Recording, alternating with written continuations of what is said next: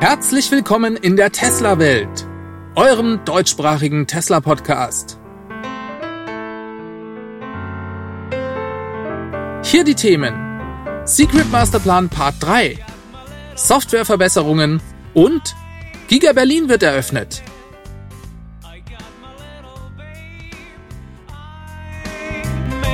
Mein Name ist David und dies ist die Folge 218.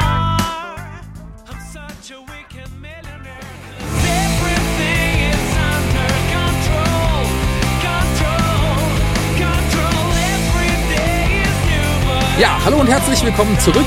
Schön, dass ihr wieder eingeschaltet habt.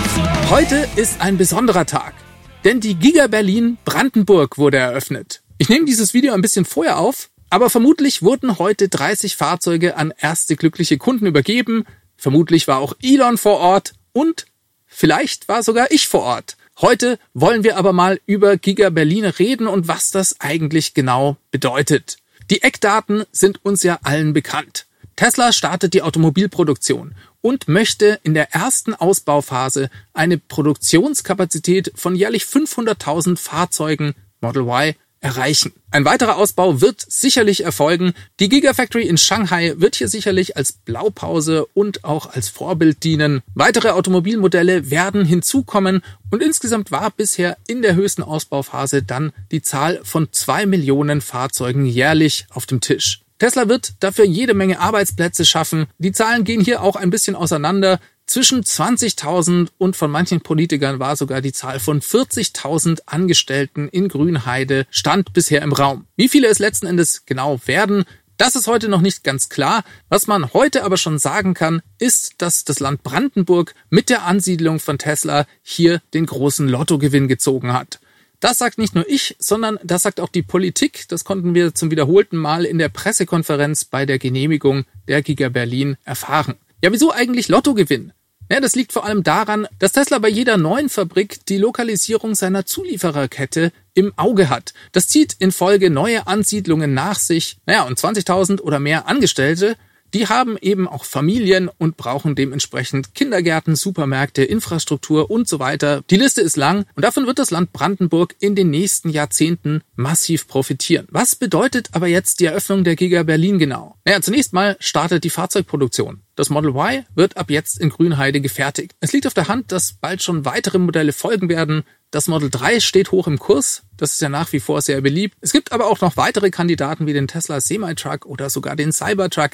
Vielleicht auch ein komplett neu entwickeltes Kompaktfahrzeug von Tesla und auch andere Sparten wie die Photovoltaik oder auch die Batteriespeicher sind in Grünheide sicherlich wahrscheinlich. Ich könnte mir auch gut vorstellen, dass sie dort Supercharger herstellen werden. All diese Produkte sind aber nicht so wichtig. Denn das eigentliche Produkt bei Tesla sind nicht die Autos, sondern das ist die Fabrik selbst. Elon Musk, der hat schon sehr oft gesagt, unser langfristiger Wettbewerbsvorteil ist die Produktion. Das klingt erstmal etwas ungewöhnlich. Selbst wir Tesla-Fans, wir wissen ja, dass Tesla kein Automobilhersteller im klassischen Sinne ist. Es ist vielmehr ein Softwareunternehmen, ein Startup aus Silicon Valley. Aber wenn man mal begreift, dass die Fabriken das eigentliche Produkt bei Tesla sind, dann macht auch diese Aussage hinlänglich des Wettbewerbsvorteils durch die Produktion von Elon Musk Sinn. Wir sehen also mit der Eröffnung der Giga Berlin Brandenburg keine Fabrikeröffnung, sondern eigentlich ein Product Release. Und das Interessante ist, dass viele Leute Tesla die Automobilproduktion weiter eigentlich nicht zutrauen. Schon gar nicht, dass das der Wettbewerbsvorteil sein soll. Ihr wisst schon,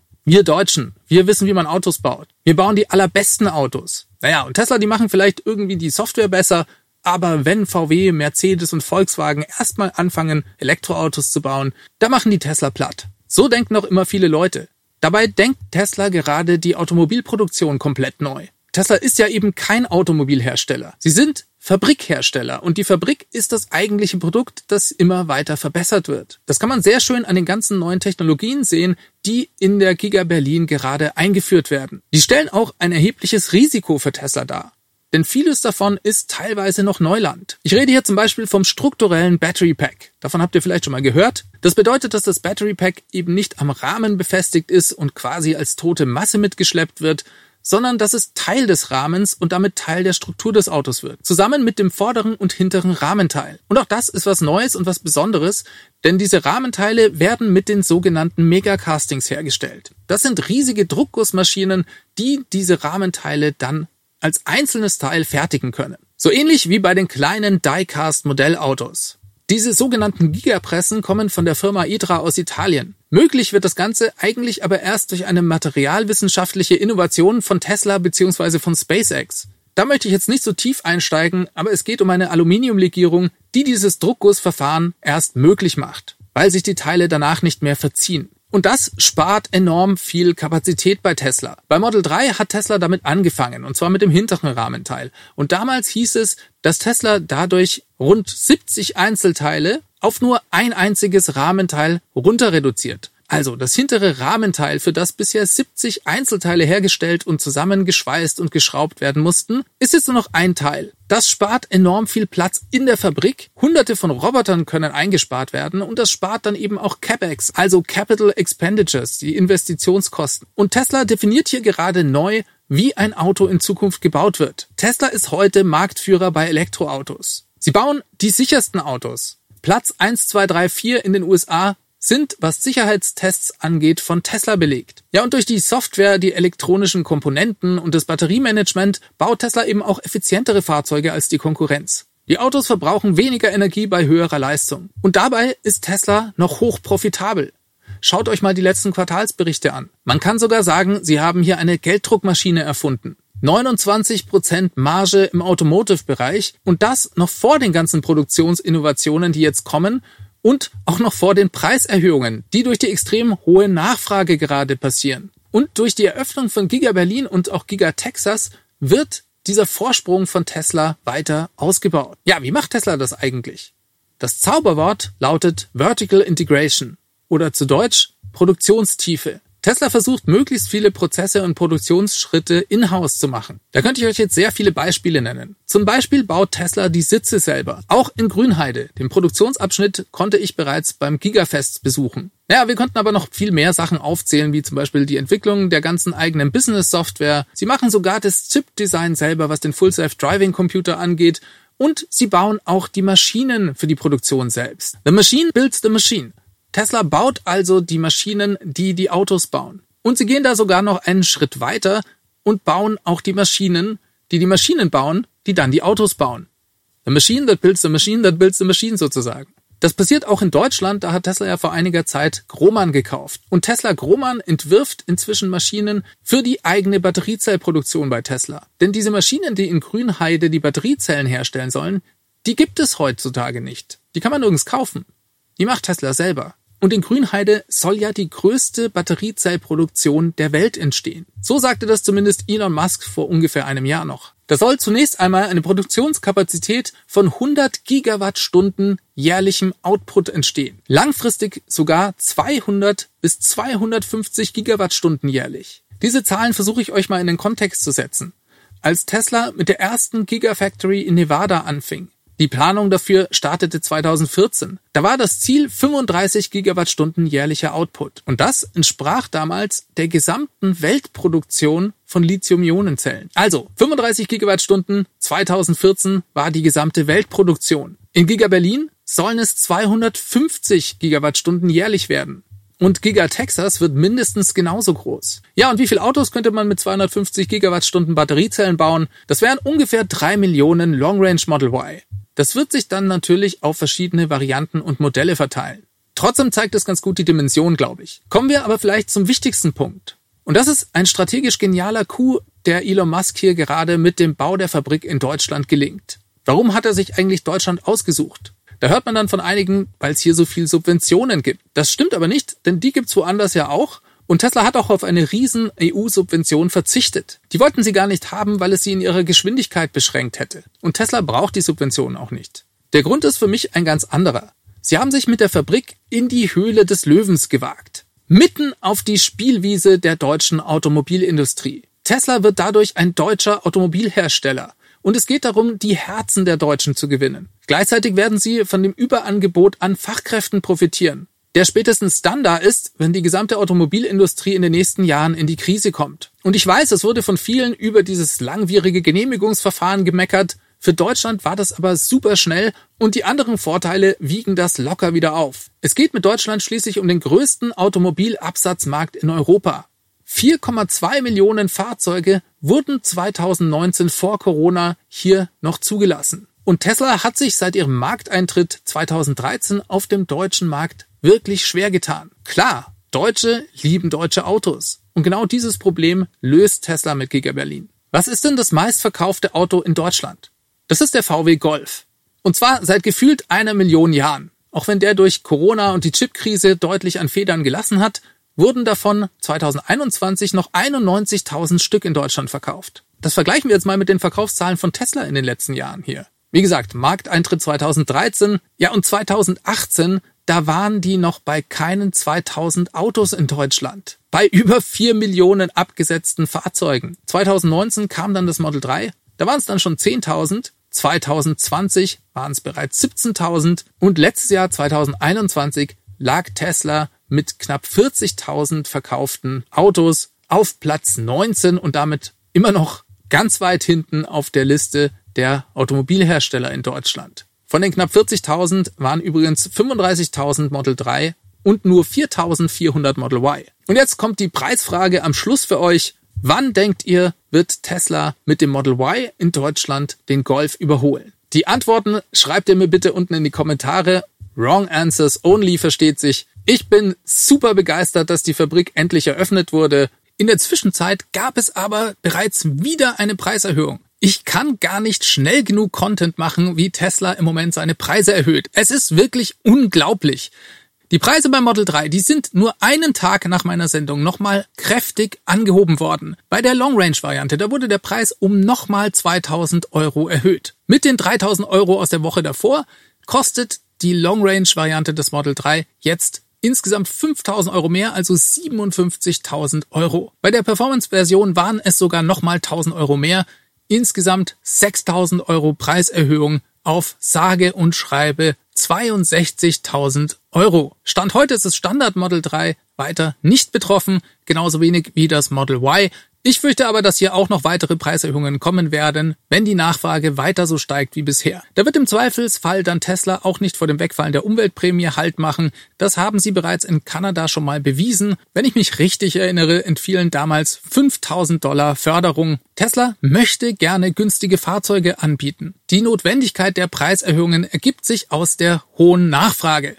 Angebot und Nachfrage bestimmen den Preis. Und was bringt den Kunden und Tesla ein Umweltbonus, den man nicht abrufen kann, weil Fahrzeuge erst in zwei Jahren lieferbar sind? Es gibt aber nicht nur Preiserhöhungen bei Tesla, sondern auch Preissenkungen.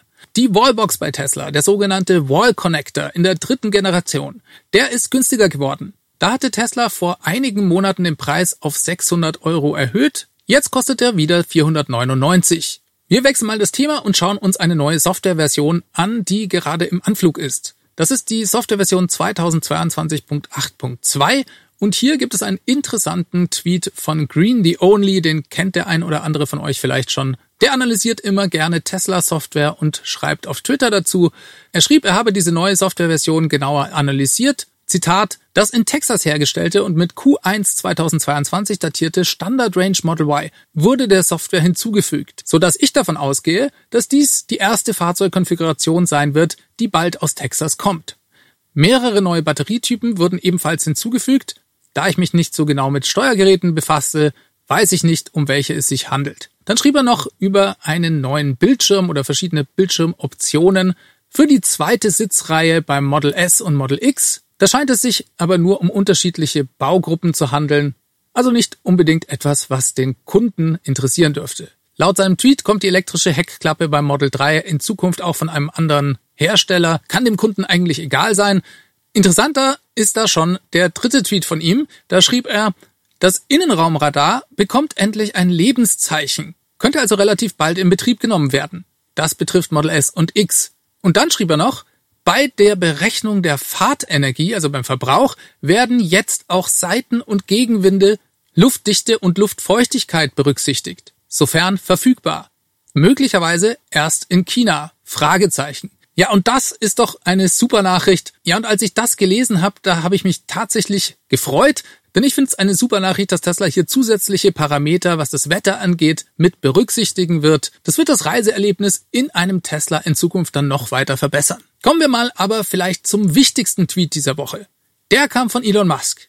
Und er schrieb einfach nur, ich arbeite im Moment am Masterplan Part 3. Die Tesla-Fans unter euch, die wird das begeistern. Der Tesla Masterplan, was ist das eigentlich? Ja, vielleicht sollten wir uns zuerst einmal anschauen, was der Tesla Masterplan überhaupt ist. Elon Musk, der hat am 2. August 2006 den ersten sogenannten Secret Masterplan von Tesla oder von ihm veröffentlicht. Das war der Secret Masterplan Part 1, also der erste Teil. Das wurde auf der Tesla-Webseite in einem Blog-Eintrag veröffentlicht, könnt ihr nachlesen. Ich verlinke das Ganze in den Show Notes. Sehr lesenswert. Ich gebe euch hier nur mal die Zusammenfassung wieder, die Elon am Schluss schrieb. Und zwar schrieb er da, in Kürze bedeutet der Masterplan folgendes. Erstens, einen Sportwagen zu bauen, den Roadster. Zweitens, das Geld dazu benutzen, um dann ein günstigeres Fahrzeug zu bauen. Das war das Model S und das Model X. Dann wiederum dieses Geld benutzen, um ein noch günstigeres Fahrzeug zu bauen. Wir reden vom Model 3 und vom Model Y. Und viertens, während wir all diese Dinge tun, auch noch Optionen zur emissionsfreien Stromerzeugung generieren. Psst, sagt es keinem weiter. Das war der Masterplan Part 1 und der stammt wie gesagt von August 2006. Damals war das vollkommen irrsinnig und keiner hat Elon das geglaubt. All diese Punkte hat er aber erfüllt und zehn Jahre später, 2016, dann den zweiten Secret Masterplan veröffentlicht. Den Masterplan Part 2. Auch von dem gebe ich euch nur die Zusammenfassung wieder. Den Link dazu findet ihr unten in der Beschreibung und vielleicht werde ich da mal ein extra Video zu machen. Also, Masterplan Part 2. Zitat. Kurz gesagt, der Masterplan Teil 2 ist beeindruckende Solardächer mit nahtlos integrierten Batteriespeichern schaffen, Ausweitung der Produktlinie für Elektrofahrzeuge, um alle wichtigen Segmente abzudecken. Und im ausführlichen Blogartikel da schrieb Elon dann speziell vom Cybertruck und auch vom Tesla Semi-Truck, ohne die Namen zu nennen. Dritter Punkt. Entwicklung eines selbstfahrenden Fahrzeugs, das zehnmal sicherer ist als ein manuell gesteuertes Fahrzeug. Durch massives Fleet Learning, also durch das Lernen der Automobilflotte von Tesla. Und viertens, Ihr Auto sollte Geld für Sie verdienen, wenn Sie es nicht benutzen. Ja, ihr seht schon, da sind einige Punkte, an denen arbeitet Tesla gerade noch, aber das heißt ja nicht, dass Elon sich nicht schon Gedanken über die Zukunft macht. Und genau das tut er mit dem Masterplan Part 3. Naja, an was arbeitet denn Tesla dieses Jahr? Elon Musk sagte ja beim Earnings Call, dass der Hauptfokus und das wichtigste Entwicklungsprojekt dieses Jahr der Tesla Bot sei. Also ein humanoider Roboter, den Tesla entwickelt. Und da spielt auch FSD mit rein. Denn Tesla entwickelt gerade eine Möglichkeit, Maschinen das Sehen beizubringen. Ob das Autos sind oder humanoide Roboter, ist eigentlich egal. Und bei dieser Entwicklung endet das Ganze aber dann nicht. Und dazu wollen wir uns eine Reihe von Tweets anschauen, die Elon vor ein paar Wochen veröffentlicht hat. Das ging mit einem Tweet los, da schrieb er einfach nur, glaubt an die Zukunft. Und kurze Zeit später, da schrieb er, die Tesla KI könnte eine Rolle bei der Artificial General Intelligence spielen, da sie gegen die Außenwelt trainiert wird, insbesondere mit dem Aufkommen von Optimus. Optimus ist der Tesla Bot. Ja, was ist das? AGI, Artificial General Intelligence. Dazu schauen wir uns am besten einen Wikipedia-Eintrag an, da steht AGI zu Deutsch künstliche allgemeine Intelligenz ist die hypothetische Intelligenz eines Computerprogramms, das die Fähigkeit besitzt, jede intellektuelle Aufgabe zu verstehen und zu lernen, die ein Mensch ausführen kann. Es ist eins der Hauptziele von Forschungen zu künstlichen Intelligenz und ein häufiges Thema in Science Fiction und Zukunftsforschung. Und daran arbeitet Tesla. Damals gab es dann noch einen interessanten weiteren Tweet, der folgte auf einen interessanten Kommentar eines YouTubers, der sehr bekannt ist. Der Kanal heißt Solving the Money Problem. Und der schrieb dazu, ich bin froh, dass die Grundlagen der AGI in den Händen eines wohlwollenden Unternehmens liegen, also Tesla, das von jemandem geführt wird, der weiß, dass AGI auf Abwege geraten kann und extrem vorsichtig ist. Versuchen Sie nicht, den schlafenden Dämonen zu wecken, Elon Musk, Smiley Face, und Elon antwortet darauf nur, wir werden unser Bestes tun, die dezentralisierte Kontrolle der Roboter wird dafür entscheidend sein. Ja, und ich glaube, nur darum kann es eigentlich in dem dritten Masterplan gehen. Tesla bringt den Maschinen das Sehen bei. Dann werden wir humanoide Roboter erleben, die herumlaufen, in unsere Welt integriert sind und Aufgaben für uns erledigen. Dadurch erweitert Tesla auch die Arbeitskraft und die Wirtschaftskraft. Und darüber hinaus geht es um diese allgemeine künstliche Intelligenz. Das heißt, sie arbeiten an Robotern, die jede intellektuelle Aufgabe lernen und verstehen können. Genauso wie ein Mensch.